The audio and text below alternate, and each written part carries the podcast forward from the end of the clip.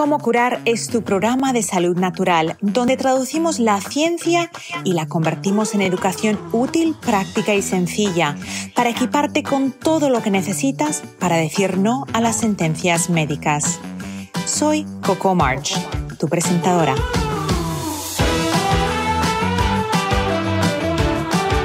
Cómo curar está patrocinado por vitatienda.com, tu tienda online sin intermediarios donde encontrarás suplementos, fórmulas antiedad para la piel y el cabello, limpieza del hogar sin tóxicos y mucho más. Visita vitatienda.com y entra el código como curar para recibir un 10% de descuento en tu primera compra.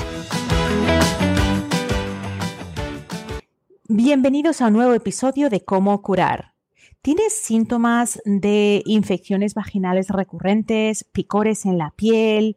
¿No te sientes bien? ¿Tienes fatiga? A veces pensamos que esos problemas están causados por algo totalmente distinto, pero hoy te vengo a hablar del sobrecrecimiento del hongo de la candida con la doctora Camino Díaz.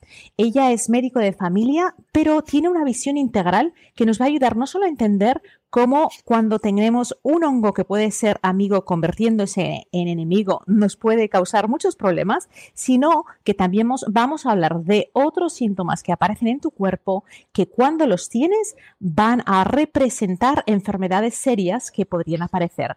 Doctora Camino Díaz, bienvenida. ¿Cómo estás? Muy bien, muchísimas gracias, Coco. Encantada de estar aquí y un saludito para todos los que nos están escuchando. Muchas gracias por tu tiempo. El sobrecrecimiento del hongo de la candida es algo que mucha gente ha oído hablar de él, pero en realidad no saben lo que es, no saben cuáles son los síntomas. ¿Tú lo ves en, tu, en tu práctica, en tu oficina, cuando te vienen a visitar pacientes? ¿Es algo común? Y si es así, ¿cuáles son algunos de los síntomas y qué es lo que es? Pues mira, Coco, es, una de las patologías más frecuentes hoy en día y que yo como médico que me dedico a la medicina integrativa y que busco más allá que simplemente quitar un síntoma, busco como origen de muchas de las patologías más frecuentes que aparecen en, las consultas de los médicos de forma habitual, porque está detrás de numerosos síntomas que probablemente muchos de los eh, oyentes que nos estén escuchando ahora mismo se identificarán, ¿no? Desde esas migrañas y dolores de cabeza eh, perseverantes, constantes, a lo largo de, muchos años, ¿no? que van fluctuando, pero que están siempre ahí. Eh, dolores incluso mm, en todo el cuerpo, porque a veces puede producir mialgias, artromialgias, eh, sensaciones de malestar, de muchísima fatiga, mucha astenia.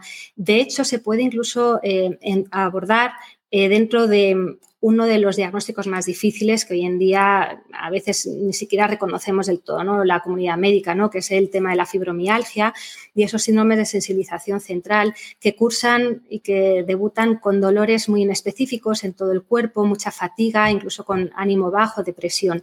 Y entonces, si solamente nos quedamos en dar antidepresivos y analgésicos, pues nos estamos perdiendo quizá una oportunidad de buscar una causa que es solventable y que se puede corregir, porque la cándida es un microorganismo que tenemos en nuestra microbiota eh, en todo el cuerpo y principalmente ubicada donde más le gusta, que son las zonas oscuras, húmedas y calentitas y principalmente en el intestino es donde está eh, más ubicua, pero está en una conformación eh, que, que, está, cuando está en equilibrio eh, es beneficiosa para nuestro organismo y que no nos produce ningún daño ni ninguna patología. El problema es cuando, como en la vida misma, eh, pues eh, no hay un buen equilibrio de la fauna ¿no? en nuestro planeta y ciertas cepas o ciertas bacterias y microorganismos beneficiosos en nuestra microbiota intestinal decrecen por un deterioro puntual por la toma de antibióticos o por el estrés o porque llevamos mucho tiempo haciendo hábitos de vida pues, más tóxicos o con más estrés o con eh, alimentos más inflamatorios que deprimen estas bacterias que nos protegen y entonces hay otros microorganismos que son muy oportunistas y que aprovechan esas situaciones para sobrecrecer. En este sentido, los microorganismos que más suelen aprovechar estos oportunistas son principalmente los hongos, los hongos, los parásitos y algunas cepas bacterianas. Cuando sobrecrecen los hongos, cambian su morfología, se vuelven bifásicas y generan una especie como de hifas que se van metiendo dentro del enterocito, que son esas células intestinales que producen esa o que generan esa barrera epitelial de, protección y defensa y de, barrera entre lo que hay en la luz intestinal, que es todo lo que comemos, lo que inhalamos, lo que, con lo que estamos en contacto, y con nuestro sistema interno. Entonces, en, esas, en esa barrera intestinal, si aprovecha esa cándida para generar más despegamiento, se va metiendo por ahí dentro y, y sobrecrece, se vuelve muy patógena y genera un montón de metabolitos como el indol, el escatol, bueno, una serie de metabolitos que son muy tóxicos y realmente tienen un efecto de neuroinflamación, son neurotóxicos y por, eso están muy vinculados esos dolores de cabeza, a, esos dolores eh, en el resto del cuerpo, a un agravamiento de los síntomas inflamatorios que podamos tener de, de base, como esa low inflammation, que, que, también puede provocar un empeoramiento de los síndromes premenstruales, de la propia piel, porque produce mucha eh, excreción a nivel de piel y mucha irritación. Y también podemos tener pues, eh, síntomas de lo más diversos, incluso dolores. He tenido una, recientemente una paciente con un dolor pélvico y justo en la zona anal eh, pues que estaba muy focalizado siempre a ver si había fisuras, a ver si había alguna endometriosis, a ver si había eh, prolapsos, incluso había pasado por numerosas intervenciones quirúrgicas, su marido era cirujano, con lo cual pues habían estado en contacto con, si no eran 20, me decía 40 especialistas y nadie había relacionado que pudiera haber algo más, ¿no? que simplemente un foco hay en zona pélvica.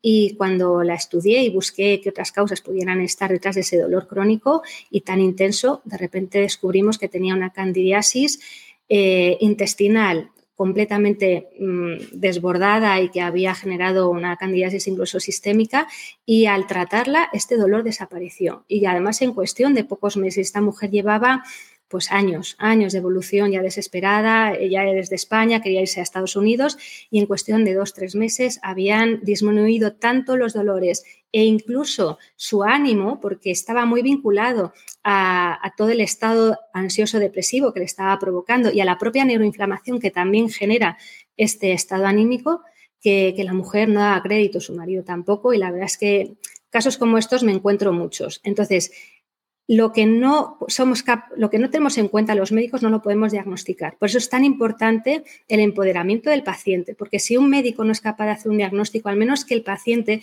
se preocupe por, por buscar otras opciones o incluso por iluminar a ese médico, decir, no será alguna cosa más, porque al final hay muchos síntomas que nos pueden llevar a nosotros como pacientes a pensar que hay algo más, ¿no?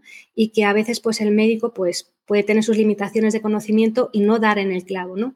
Entonces, es importante que, se sepa que hay posibles sobrecrecimientos de cándidas detrás de muchos síntomas muy habituales y que tienen una, una oportunidad de tratamiento más allá que quitar un síntoma y cronificar la patología.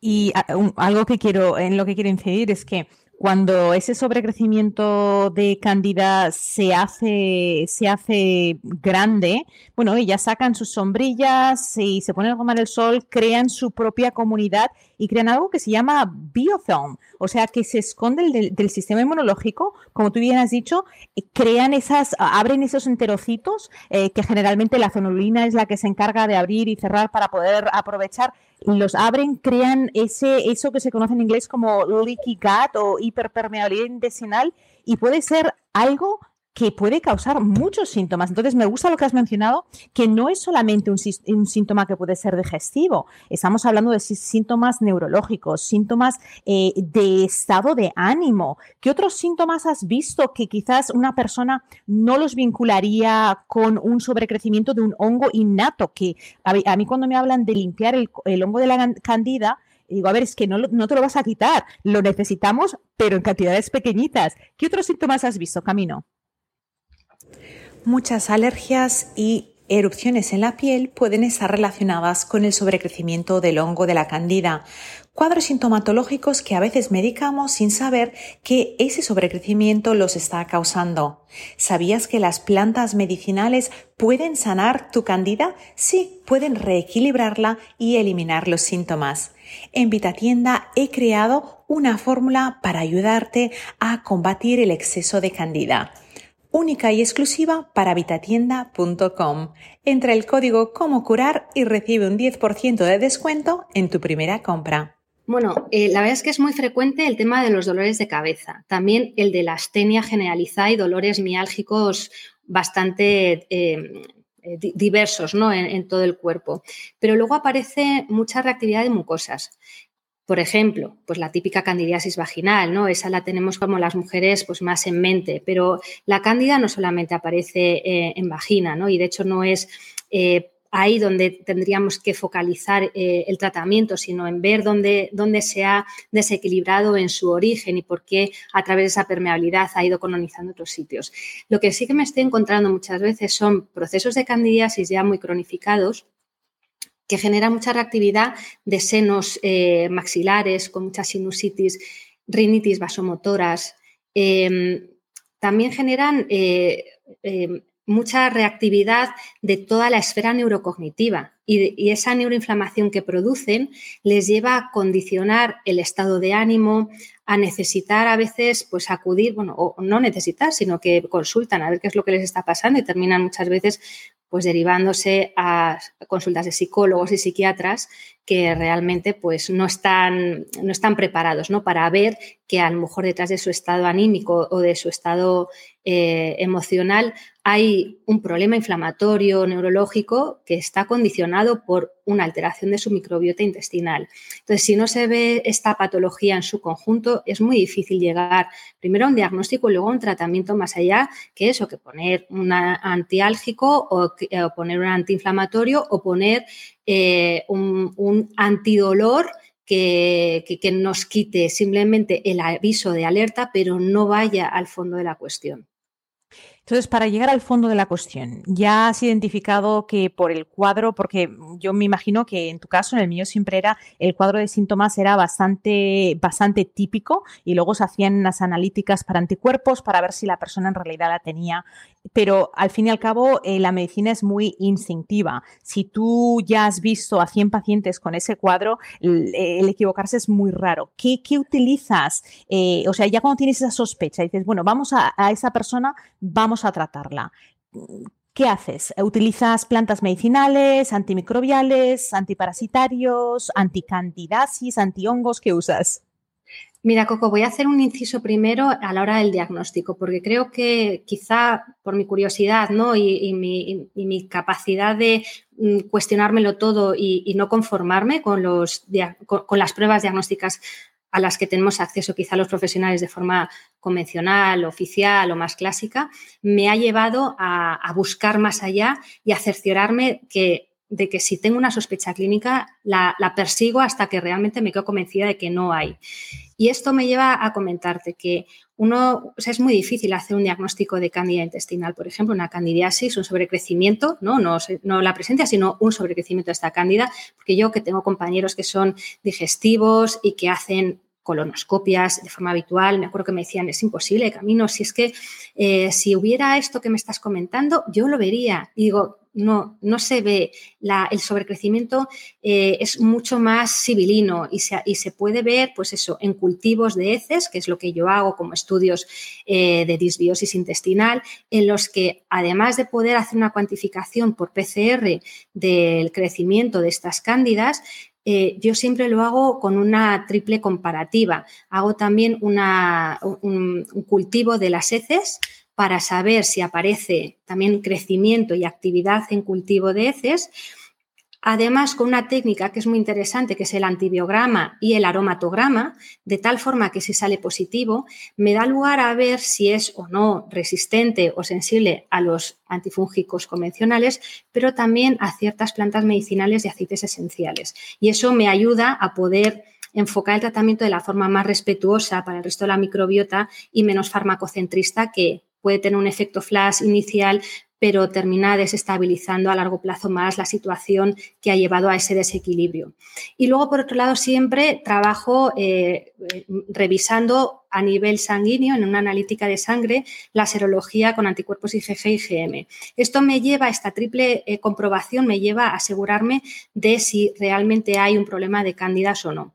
Porque como tú bien decías antes, hay ciertos microorganismos como las cándidas y algunos parásitos que tienden a generar unas capas, unas estructuras de exopolisacáridos que les protegen y que entre las austras intestinales y con esos caparazones que producen, que son esos biofilm a los que hacías tú mención antes, que es como por ejemplo cuando en un jarrón con flores pues dejamos el agua a lo mejor dos, tres días sin cambiar y aparece una especie como de mucosidad en esas paredes, ¿no? Esa gelatina, esa, eso es esa capa que generan los propios microorganismos sobre la o bajo la cual se asientan y se quedan ahí eh, esperando a que pase pues el, tratamiento que le quieras poner. Entonces, hay que entender si realmente hay o no cándidas, si ha generado una actividad sistémica con activación de anticuerpos y si puede haber una protección con biofilms para trabajar ya no solamente con la cándida, sino sobre este tipo de estructuras para intentar deshacerlas y ser mucho más eficiente en el tratamiento. Y en cuanto al tratamiento, yo como médico integrativo intento ser lo más equilibrada posible, porque intento buscar siempre el beneficio del paciente de una forma lo más eficiente, pero lo más segura para su salud. Quizá a los médicos se nos ha, em, se nos, se nos ha metido y se nos ha encuadrado mucho en que el fármaco es la única forma de, tratar al paciente. Y no es la única. Por supuesto que, es muy importante conocer toda la farmacología, pero el tratamiento natural puede ser igual de eficaz o incluso más en algunas ocasiones con menos efectos secundarios por eh, efectos eh, de interacciones, aunque no están exentos de ello, y eso quiero avisarlo, que no todos los tratamientos naturales tienen por qué mm, no tener un, problema hepático, etcétera, y por eso hay que tener mucho cuidado, pero sí que son más respetuosos con el resto de la microbiota. Y como estaba comentando esto antes, el problema de una candidiasis intestinal o de un sobrecrecimiento de cualquier otro tipo de microorganismo, como bacterias fermentadoras de metano, de hidrógeno, pues esos SIBOS que ahora conocemos, o esas parasitosis, eh, todo este tipo de situaciones vienen de un desequilibrio previo. Y un desequilibrio en el que, como en la vida misma, si falta la policía, vienen los ocupas. Entonces, no es cuestión de arrasar ¿no? con todos y que luego vuelva a pasar la misma situación de desequilibrio, sino atención, ¿qué está pasando aquí? Si queremos trabajar con esta cándida que está sobrecreciendo, vamos a potenciar también la microbiota protectora inmunoreguladora, todas las cepas mucoprotectoras y muconutritivas que nos ayudan a, que a largo plazo, de forma natural, el propio organismo sea capaz de combatir la propia, la, eh, la propia intención de esa cándida de volver a sobrecrecer. Y también, aparte de generar una estructura potente a nivel de microbiota intestinal, de esa doble capa de moco, etcétera, entender qué cosas le gustan a la cándida para evitar generar un ambiente en el que otra vez esa cándida quiera, quiera volver a crecer. En este sentido, lo que veo muy, muy relacionado, por supuesto, eso ya seguro que lo saben todos los que nos están escuchando, eh, todos los hidratos de carbono, los dulces, todo lo que son los refinados, ultraprocesados, muy ricos en, sabores tan fuertes y tan atractivos para nuestro paladar, también lo son para las cándidas y también para muchos parásitos. Entonces, evitar este tipo de alimentos altos en, eh, en hidratos de carbono es importante. Pero luego hay otras cosas que no se tienen en cuenta y que en mi consulta yo lo trabajo porque si no veo que a largo plazo vuelven a aparecer esas cándidas. Una es el estrés. El cortisol que segregamos en situaciones de estrés mantenida es igual de peligroso, igual de problemático que cuando un paciente tiene que tomar corticoides por una situación de salud, por ejemplo, pues los típicos inhaladores de corticoides para el asma, que son muy necesarios en momentos eh, determinados, pero sabemos los efectos que generan, ¿no? Pues si no te enjuagas bien luego la lengua, ¿qué es lo que pasa? Pues esas cándidas en la lengua que te quedan blancas, ¿no? Pues lo mismo, el corticoide de forma eh, mantenida y de forma eh, continuada en nuestro intestino genera un sobrecrecimiento de esas cándidas. Entonces, si quieres solucionar el problema, vale, puedes tratar con herbáceos o con antifúngicos, eh, farmacológicos, lo que quieras, pero luego busca cuál ha sido el factor desencadenante, porque si ese estrés o lo trabajas, lo gestionas y aprendes a manejarlo, o si no vas a tener el caldo de cultivo para la siguiente recaída. Y otra de las cosas muy interesantes y que quizás sí que se tiene mucho menos en cuenta por un gran desconocimiento es el tema de los tóxicos. Los metales pesados, los agroquímicos, los disruptores endocrinos plásticos, todos esos contaminantes ambientales con los que estamos en contacto día a día, minuto tras minuto, que los tenemos en todos sitios, que los tenemos en lo que comemos, en lo que respiramos, en lo que tocamos. Todos esos, esa cantidad de contaminantes llegan a nuestro intestino y desestabilizan muchísimo nuestra microbiota.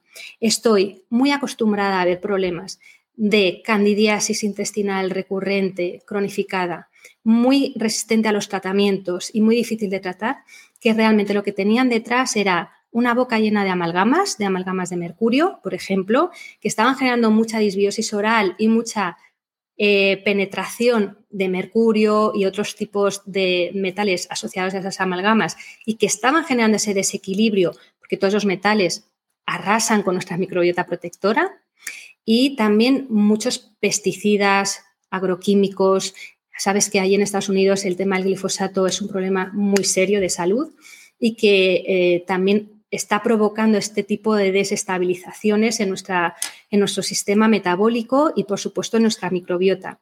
Entonces, entender esto te lleva a hacer otros cambios tan importantes como el tratar con un suplemento, con un fármaco esa cándida, porque a lo mejor pueden tener que ver ya no solamente con la gestión del estrés, sino con el cambio en tus hábitos de alimentación, en los productos que tú utilizas, en llevar una, vida mucho más saludable, mm, menos contaminada, en ver qué es lo que tienes en tu boca y a lo mejor quitarte todas esas amalgamas que puedas tener, en comprar productos de calidad ecológicos. Entonces, ese tipo de cambios realmente generan una salud a largo plazo, ya no solamente el quitar un, episodio puntual de una candidiasis.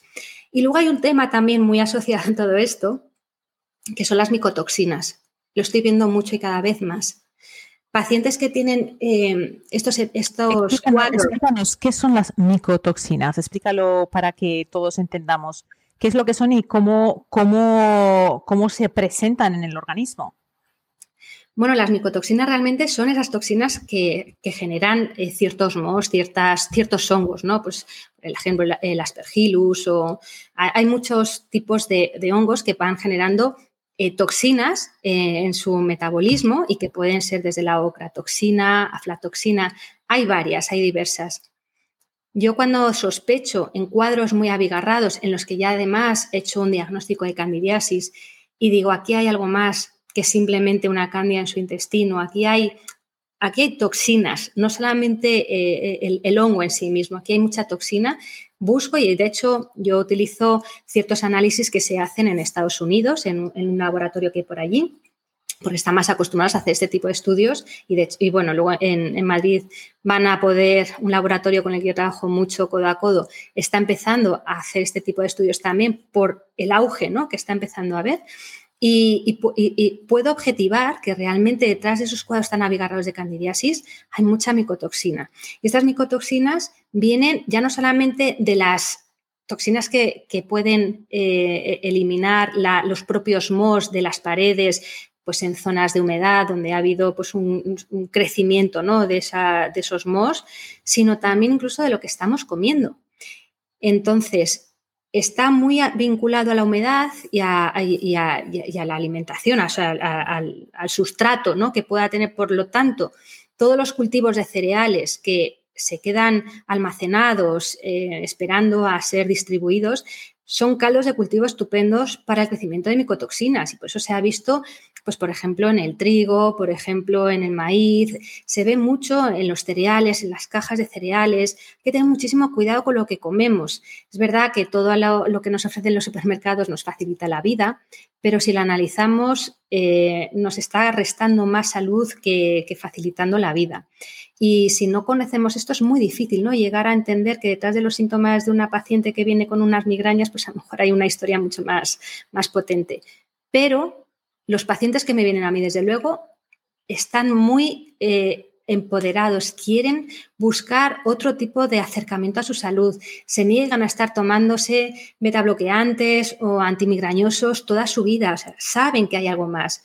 Entonces, en ese sentido, pues yo me siento una afortunada porque disfruto mucho de mi trabajo y tengo la, suerte ¿no? de ver cómo los pacientes descubren que pueden modificar su salud a, entendiendo qué es lo que hay detrás. Así que bueno, es mucha información, sé que son muchos puntos los que toco, pero, pero bueno, son, son temas muy interesantes que además se abordan muy poquito en consultas eh, de salud médica. Si te miras al espejo y tienes manchas en el rostro, la piel no se ve luminosa y simplemente ya no es como antes, tienes que probar Silk Face. Es la fórmula que he creado especialmente para pieles delicadas, secas o grasosas que sufren de falta de luminosidad y de manchas. Si pruebas Silk Face, te doy mi palabra que desde el primer día vas a notar un cambio en tu cutis dramático. Encuentra Silk Face en vitatienda.com y usa el código cómo curar para recibir un 10% de descuento en tu primera compra. Camino, pero has dicho, ah, has mencionado algunas cosas muy interesantes. Número uno, que creo que a veces hay personas que mm, por ignorancia piensan eh, que, bueno, si tomo plantas medicinales no pueden tener efectos negativos porque son plantas y eso no es verdad. El orégano, por ejemplo, es una planta muy potente, el carbacrol, buenísimo para los parásitos, buenísimo para la candida, pero eh, si no se hace con un protocolo limitado, arrasa con todo, o sea, arrasa con los buenos y con los malos, es como el que viene con la pistola y mata a todo el mundo. Entonces tenemos que ser muy cuidadosos. Otro punto que has dicho que realmente me ha gustado mucho es el hecho de que ya la gente que te viene a visitar viene empoderada y eso es muy bonito porque programas como este y hay muchas otras plataformas, otros podcasts de personas maravillosas que están haciendo una labor magnífica sin ningún fin lucrativo de empoderar al paciente, de decir, tú puedes decir no a las sentencias médicas. Entonces, e, eso me lleva al hecho de que cuando una persona viene con ese cuadro de, de un sobrecrecimiento de la candida o de una infección de parásitos, tenemos que mirar a esa salud integral, a todo lo que está pasando. Mirando a esa salud integral, algo que a mí me apasiona creo que a ti también, son las heces cómo las heces hablan sobre tu salud. O sea, si nosotros miramos nuestras heces, de hecho hay una escala que se llama, eh, creo que es, escala de Bristol, ¿verdad? Escala. Exactamente, la escala de Bristol.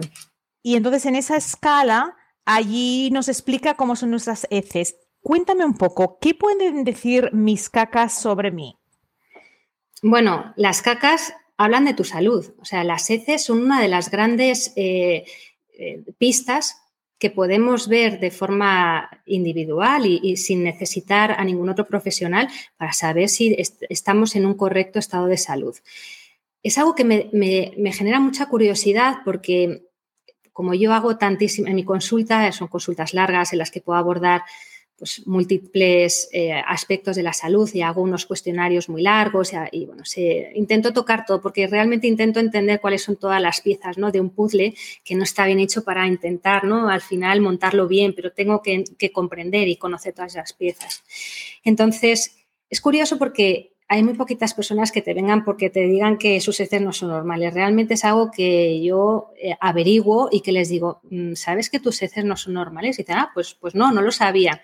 Y realmente no lo saben porque hemos normalizado tanto lo que es frecuente y es que pues que estemos estreñidos o que las heces ni las miremos, porque nadie nos ha enseñado. Quizá Además, nos han desvinculado tanto, nos hemos desconectado tanto de nuestros síntomas. Hemos aprendido inglés, hemos aprendido francés, hemos aprendido español, pero no hemos aprendido el, lenguaje del cuerpo. Y nuestro cuerpo habla a través de los síntomas y a través de todas eh, las manifestaciones que tiene. Y, nos, a veces, pues eso, nos lleva un poco a, ah, no, esto es un tema muy escatológico. Yo, ¿cómo voy a, que cómo son mis heces? Uy, no sé, yo tiro de la cadena y no miro.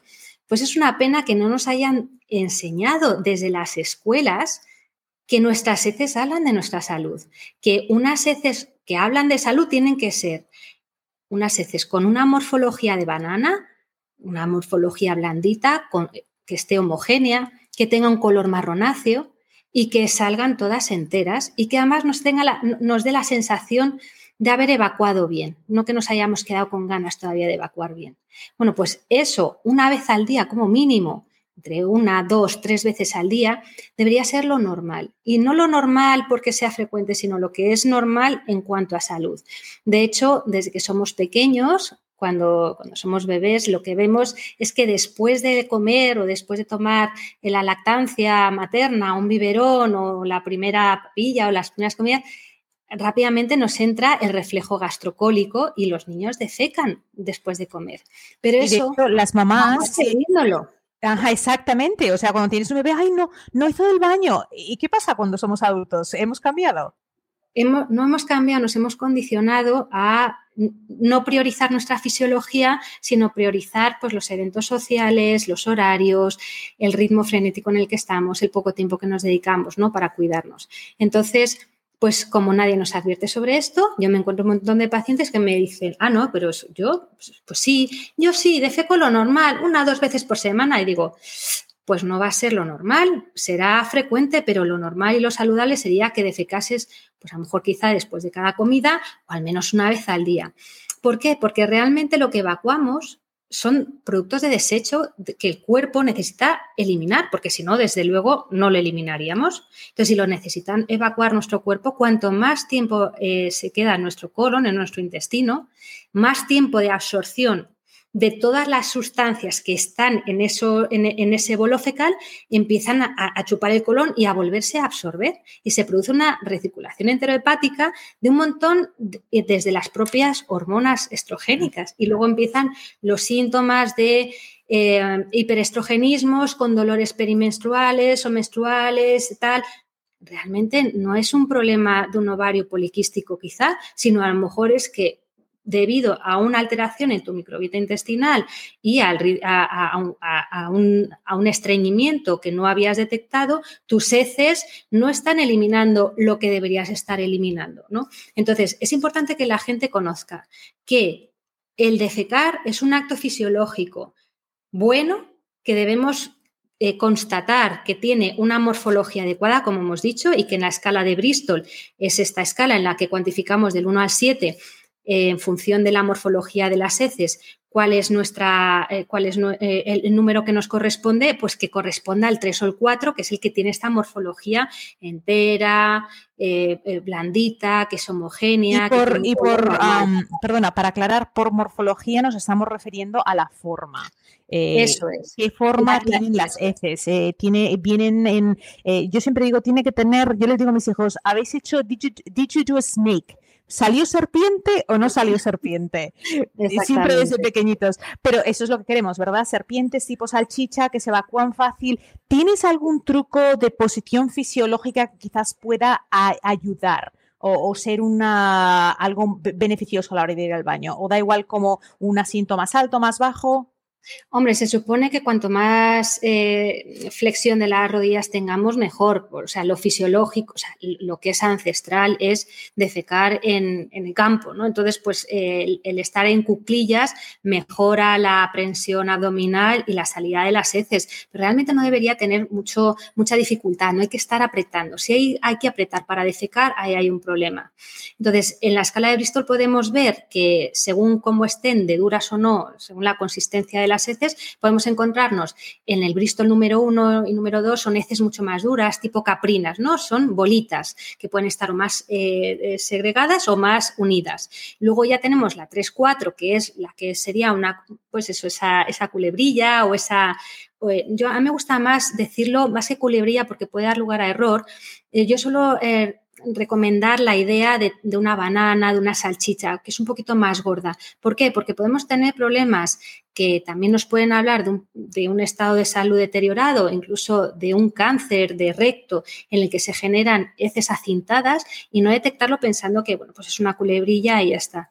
Las heces tienen que tener pues una consistencia, un grosor normal, pues el, como el de una banana o el de una salchicha. Luego, si empiezan a generarse eh, heces que son más sueltas, que empiezan a ser más pastosas, que ya no tienen que ya no quedan en una, en una morfología unificada, sino que se quedan eh, dispersas en el, en, en el, váter y que además luego se pueden incluso hacer explosivas, pues ya estamos hablando de un Bristol 6 o 7. Entonces, las heces explosivas, que hay mujeres que me dicen, no, no, yo me tengo que tomar mi café o mi cigarro para poder defecar y hacen heces explosivas, claro, vacían el intestino y se encuentran bien, pero eso no es un, estado de salud, eso no está hablando de que su intestino esté bien. Hay muchísima inflamación y hay un cambio en su microbiota intestinal que está afectando a, muchas otras áreas, incluso a, nivel metabólico, y no es consciente de ello. Entonces, yo muchas veces he, recomendado tener...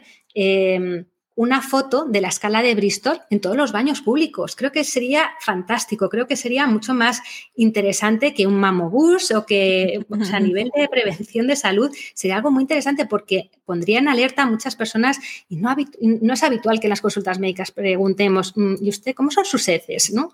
Entonces creo que para tener un poco de feedback de cómo son, de cómo puede estar tu salud o si hay algún tipo de problema, la idea sería pues mirar siempre al váter cada vez que defecamos. Y dejar de pensar que eh, el único motivo de que tengamos unas heces más estreñidas o, más secas, sea porque nos falta agua y fibra. De esto ya ha pasado, ya ha pasado de moda y realmente lo que hay detrás de un estreñimiento puede ser mucho más que un tema de alimentación. Yo que he investigado mucho y que me encanta todo el tema de la microbiota, ahí hay mucho que investigar sobre eh, la posible fermentación de metano y que hayan sobrecrecimientos de un sibometano, porque el metano suele generar un cambio en el pH y esto afecta directamente al complejo motor migratorio, que es el que ayuda a regular ese ciclo de motilidad intestinal que nos ayuda a evacuar esas heces. Entonces, por supuesto que tiene muchísimo interés tanto a nivel eh, diagnóstico como luego a, nivel terapéutico el, ver nuestras heces y, y tener y saber si pueden ser normales o se salen de la normalidad. Y esto solamente hablando de lo que es la morfología. Por supuesto, hay muchas cosas más que tendríamos que ver, ¿no? Desde los colores o si tienen eh, o si tienen pintitas. Yo, por ejemplo, que trabajo mucho con el tema de las candidiasis y las parasitosis, a los pacientes es que incluso ya los ven o cuando estamos desparasitando, de repente yo les digo, mirad bien las heces y de repente empiezan a ver en las heces puntitos blancos y yo, eso está bien, esos que estamos desparasitando bien están saliendo, ¿no? O bueno, pues el tener colores que puedan salirse de la normalidad y que puedan dejar de ser marrones, incluso que sean blancas, ¿no? Que, nos, que, al final el pigmento de las heces viene por la bilirrubina, entonces podemos estar teniendo un problema eh, con una colia, con una ictericia, cosas que nos dan muchísimas pistas sobre la salud o cómo está tu hígado o si tenemos unas heces que son más oscuras, atención porque puede estar habiendo un sangrado que, haya sido del tracto intestinal superior y que al estar ya eh, degradadas, pues que generen eh, ese color más oscuro o incluso que sean rojas porque haya alguna hemorroide, alguna fisura y que pueda haber un sangrado activo. Entonces, el mirar las heces nos da muchísimos datos sobre nuestra salud y nos pueden poner en advertencia para hacer ya un trabajo diagnóstico y terapéutico. Camino, mencionaste que algunas personas tienen que tomar café para ir al baño. ¿Es eso señal de que hay un problema o simplemente es que el, bueno, el sistema, eh, mm, generalmente el sistema simpático y parasimpático están muy relacionados con estar relajados, tenemos esa rutina y vamos al baño? ¿Nos debería preocupar que vamos al baño siempre después de tomar ese café de la mañana? Sufres de gastritis, distensión abdominal, gases o si tu digestión es pesada y se te infla el abdomen al comer, Happy Tummy es la solución que has estado buscando. Añade 15 gotas de Happy Tummy en agua antes de las comidas y disfruta de una barriguita feliz. Happy Tummy es una fórmula exclusiva para vitatienda.com. Entra el código Como Curar y recibe un 10% de descuento en tu primera compra. A mí me preocupa muchísimo porque realmente lo que se está consiguiendo es una evacuación gracias a irritar nuestro sistema gastrointestinal.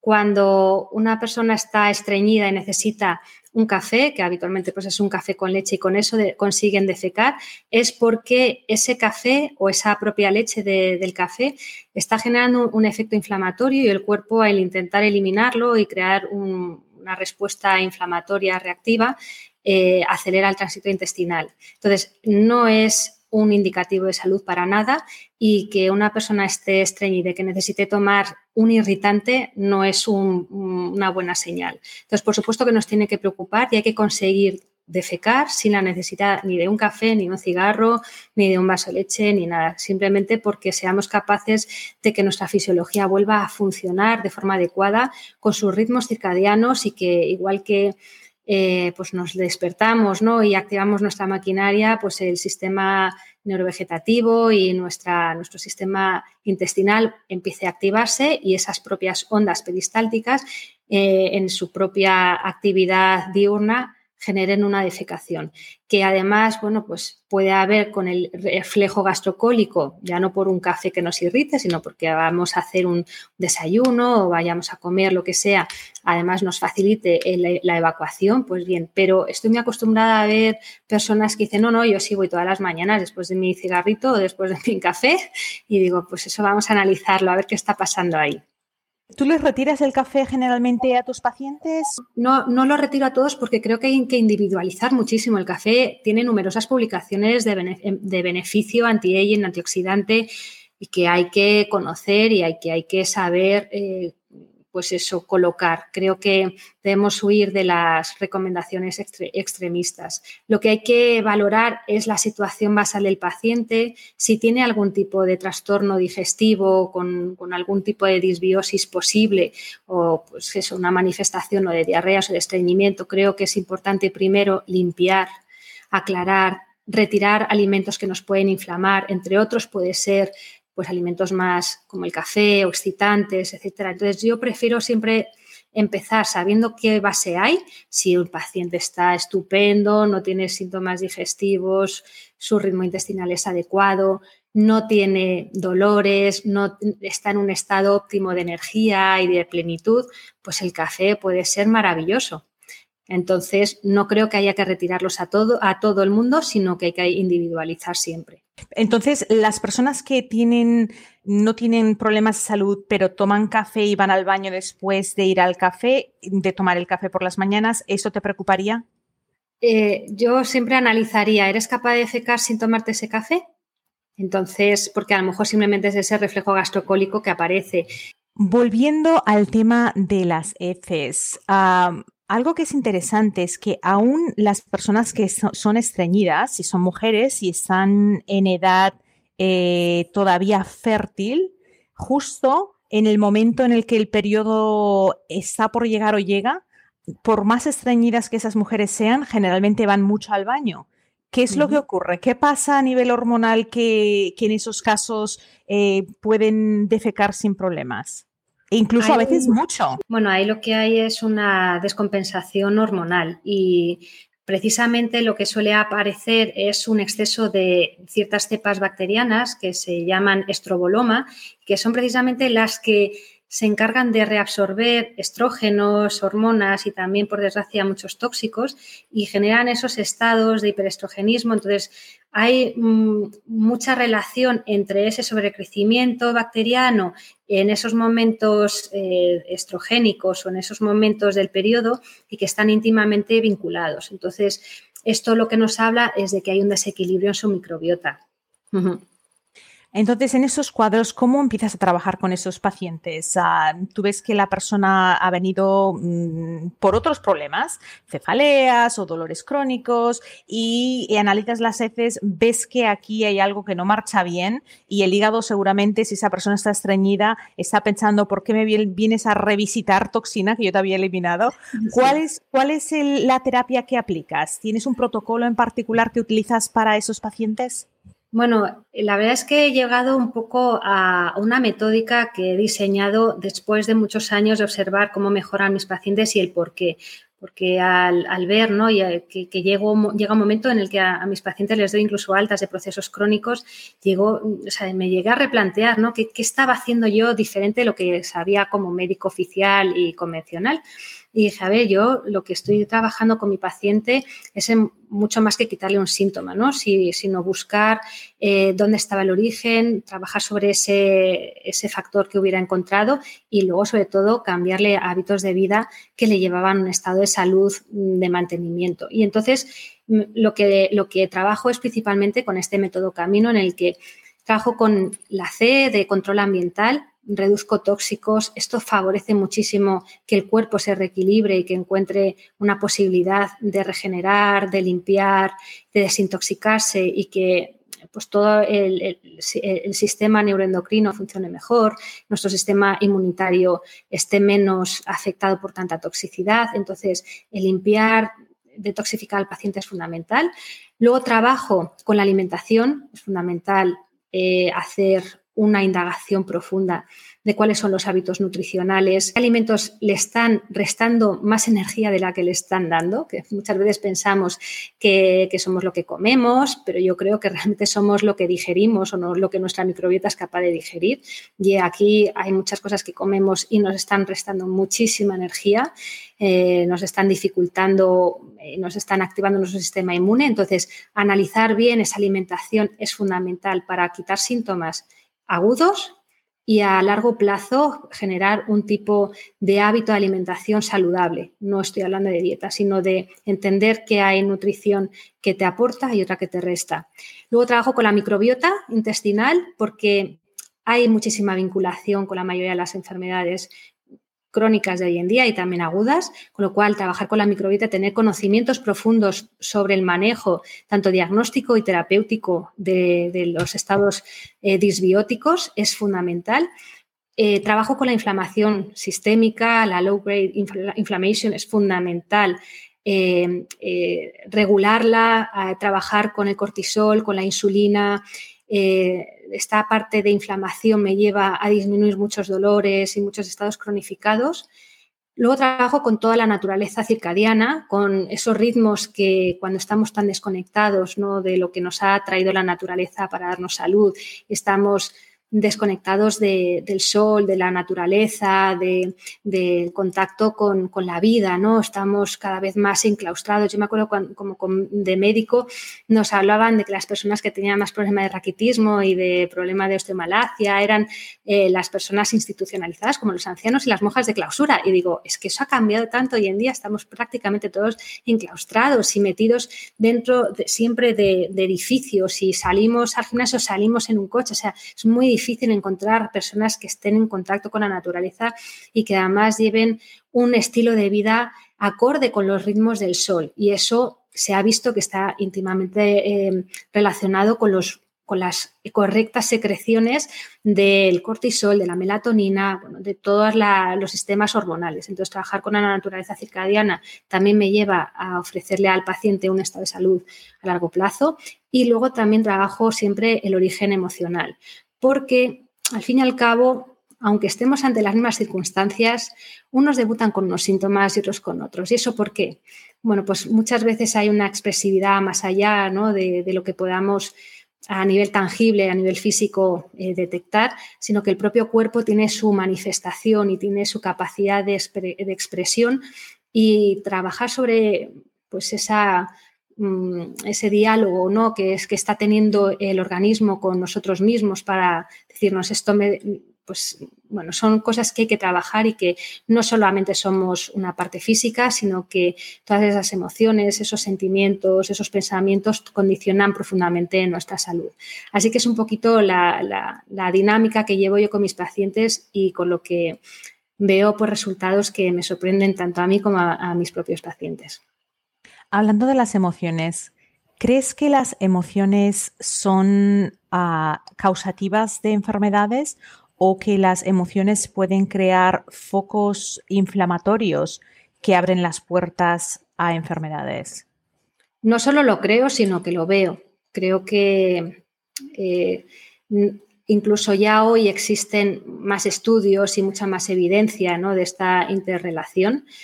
Eh, pero como parece que lo que son emociones pues entra solamente dentro del mundo de la psicosomática y parece que nos lo estamos inventando, pues como que lo hemos denostado y, realmente creo que no, que el cuerpo tiene una capacidad de, expresión y que los propios médicos conocemos. Quien se traga las emociones pues tiene más tendencia a tener una úlcera de estómago y eso lo sabemos, pero como el resto que no es importante que no, eso serán solamente metáforas.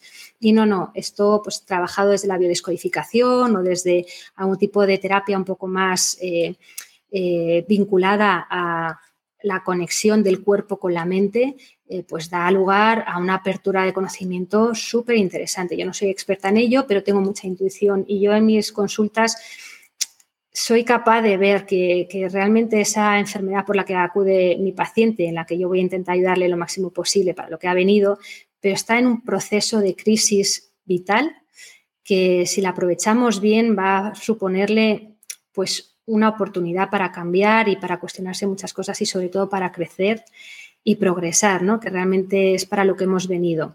Entonces, bueno, eh, este, este punto es fundamental y que cada uno a través de las diferentes herramientas que hay, que puede ser desde una propia meditación o técnicas mm, diversas, no, no creo que haya una sola herramienta, creo que cada uno conecta, necesita una tecla ¿no? que le lleve a conectar con su esencia, consigo mismo, con su propósito de vida y con el significado ¿no? de, de, toda su trayectoria vital y lo que le queda por vivir. Y eso transforma muchísimo la vivencia de las enfermedades y, y la sanación de las mismas, más allá que simplemente quitar un, síntoma o una enfermedad. Sin duda. Y cuando hablando del tema de emociones, ah, me he topado en ocasiones con otros profesionales pues, que piensan un poco que es imaginario, que eso no puede ser verdad. y mi opinión es, si yo te llamo por teléfono ahora y te digo que te doy una noticia que no te la esperabas. Un tío que no conocías se ha muerto y te ha dejado 10 millones de dólares o de euros en herencia. Tú puedes tener todos los dolores, que ese día te olvidas de los dolores, estás súper contento y no ha cambiado absolutamente nada en tu, en tu parte somática, en tu parte física, pero esa, esa emoción ha hecho que tus células reaccionen diferentes. Lo mismo, una llamada de teléfono diciéndote que un ser querido alguien que aprecias ha tenido un accidente de tráfico y ha fallecido. ¿Cómo nos mm. afecta eso? Ahora nos sentimos mal y todos los problemas que quizás hoy no teníamos empezamos a experimentarlos. Y creo que cada día es más evidente con lo que, bueno, con la cantidad de presión que existe a nivel social de que todos hoy en día con las, con las redes sociales, todo el mundo tiene esa necesidad de postularse en su mejor imagen, en su mejor persona y crea una presión social y emocional que en mi opinión está causando verdaderas enfermedades psicosomáticas, o sea, causadas por esa presión emocional que estamos causando. ¿Tú has visto esto un poco en tus, eh, en tus consultas? Sí, también lo observo, pero quizá no tanto en las consultas como lo que puedo observar de forma general eh, en lo que está pasando hoy en día. Y creo que hemos perdido el sentido común. se, se nos ha ido de las manos y creo que, que hay que ser mucho más honestos, hay que ser mucho más transparentes y, bueno, perder también el miedo a mostrarnos como somos, porque eh, quizá tenemos un idealismo o se fomenta demasiado un estado muy artificial de la, felicidad cuando es algo mucho más profundo y, eso no es lo que se muestra por las redes. Esto puede llevar, por supuesto, a, esas situaciones de, gran ansiedad a la hora de querer tener también esa vida ideal que están viendo mm, eh, a través de las redes, en Instagram, Facebook, eh, en las noticias, pero luego nosotros lo que vemos mucho en consulta es que eso es mero escaparate y esas personas están sufriendo eh, pues un, estado de, permanente estrés por querer mostrar esa parte que ni siquiera pues en, un porcentaje llegaría a ser el 10% de lo que son realmente. Entonces eso está generando mucho dolor, mucha enfermedad en esas personas y en el círculo de personas a las que llegan. Entonces creo que hoy en día que tenemos acceso a tantísima información es fundamental tener sentido común y tener capacidad de criterio para, contextualizar lo que estamos viendo. Y desde el mundo de las plataformas, eh, yo personalmente que hago muchísimo trabajo en redes sociales, y yo siempre invito a todas las mujeres a, salir bonitas o menos bonitas. Está bien salir sin maquillaje y mostrar que, nos queremos igual, que no tiene que ser que cada vídeo, cada fotografía es, es perfecta porque eso crea una, una psicosis social de que, de que siempre tenemos que mostrarnos con esa perfección que es inexistente, pero luego la gente que sigue nuestras plataformas, si, no nos, si nos ve como ese, ese, esa meta inalcanzable, pues eh, como que en inglés decimos it defeats the purpose. O sea, si el propósito es inspirar a las personas, para mí es más inspirador que una persona, bueno, yo hago vídeos a veces que soy muy fea porque acabo de hacer ejercicio, pero a mí me da igual porque yo quiero que la gente me vea como una persona humana en todas mis facetas, como madre, como empresaria, como divulgadora, como científica, y creo que más y más conforme maduremos en esta época, de, en esta nueva fase de nuestras vidas, de, de, socializarnos de manera externa al mundo, si somos más quienes somos, vamos a crear muchísima menos ansiedad, muchísima más felicidad y creo que la gente en el fondo va a ser más feliz. Mira, cuando yo era jovencita me regalaron una, una porque yo siempre, siempre he sido una niña así, era muy, muy feliz, a pesar de todo lo que me pasaba, siempre yo decía que era muy feliz. Y como siempre decía cuando la gente me decía, ¿cómo estás? Ay, pues súper feliz, súper contenta. Me regalaron, yo tendría como 15 años, y me regalaron una plaquita que decía, la felicidad no es un punto de llegada, sino una forma de caminar.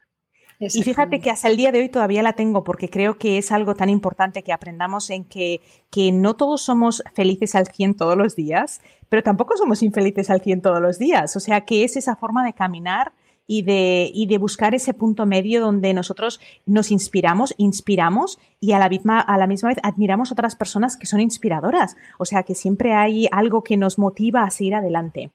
Pues doctora Camino Díaz, qué placer ha sido tenerte en cómo curar. Hemos aprendido mucho. Te damos las gracias por tu tiempo, por la generosidad. ¿Dónde podemos seguirte? En Instagram eres doctora DRA Camino Díaz.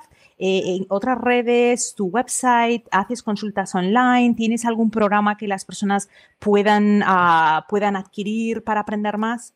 Yo tengo también un canal de YouTube donde cuelgo todos los vídeos y todas las entrevistas que voy haciendo, una, eh, página web eh, doctoracaminodiaz.com, doctora con DRA, la abreviatura, y, nada, sobre todo es en Instagram donde voy intentando trabajar poquito a poco para esa difusión de forma más masiva a la que puedo llegar yo a mis pacientes. Y de forma eh, de en consultas trabajo consulta online por el momento y trabajo de forma internacional. Tengo pacientes de México, de Estados Unidos, tengo pacientes de Francia, de Holanda, de, de Bali, tengo pacientes un poco eh, diversificados por todas partes y, bueno, pues online se llega hoy en día a todas las partes del mundo, así que feliz de, de compartir este tiempo con vosotros y un saludito para todos tus seguidores. Pues muchas gracias, Camino. Un placer. Te vamos a tener aquí otro día para hablar de mil y una cosas más que siempre nos han quedado en el tintero. Gracias. Un abrazo.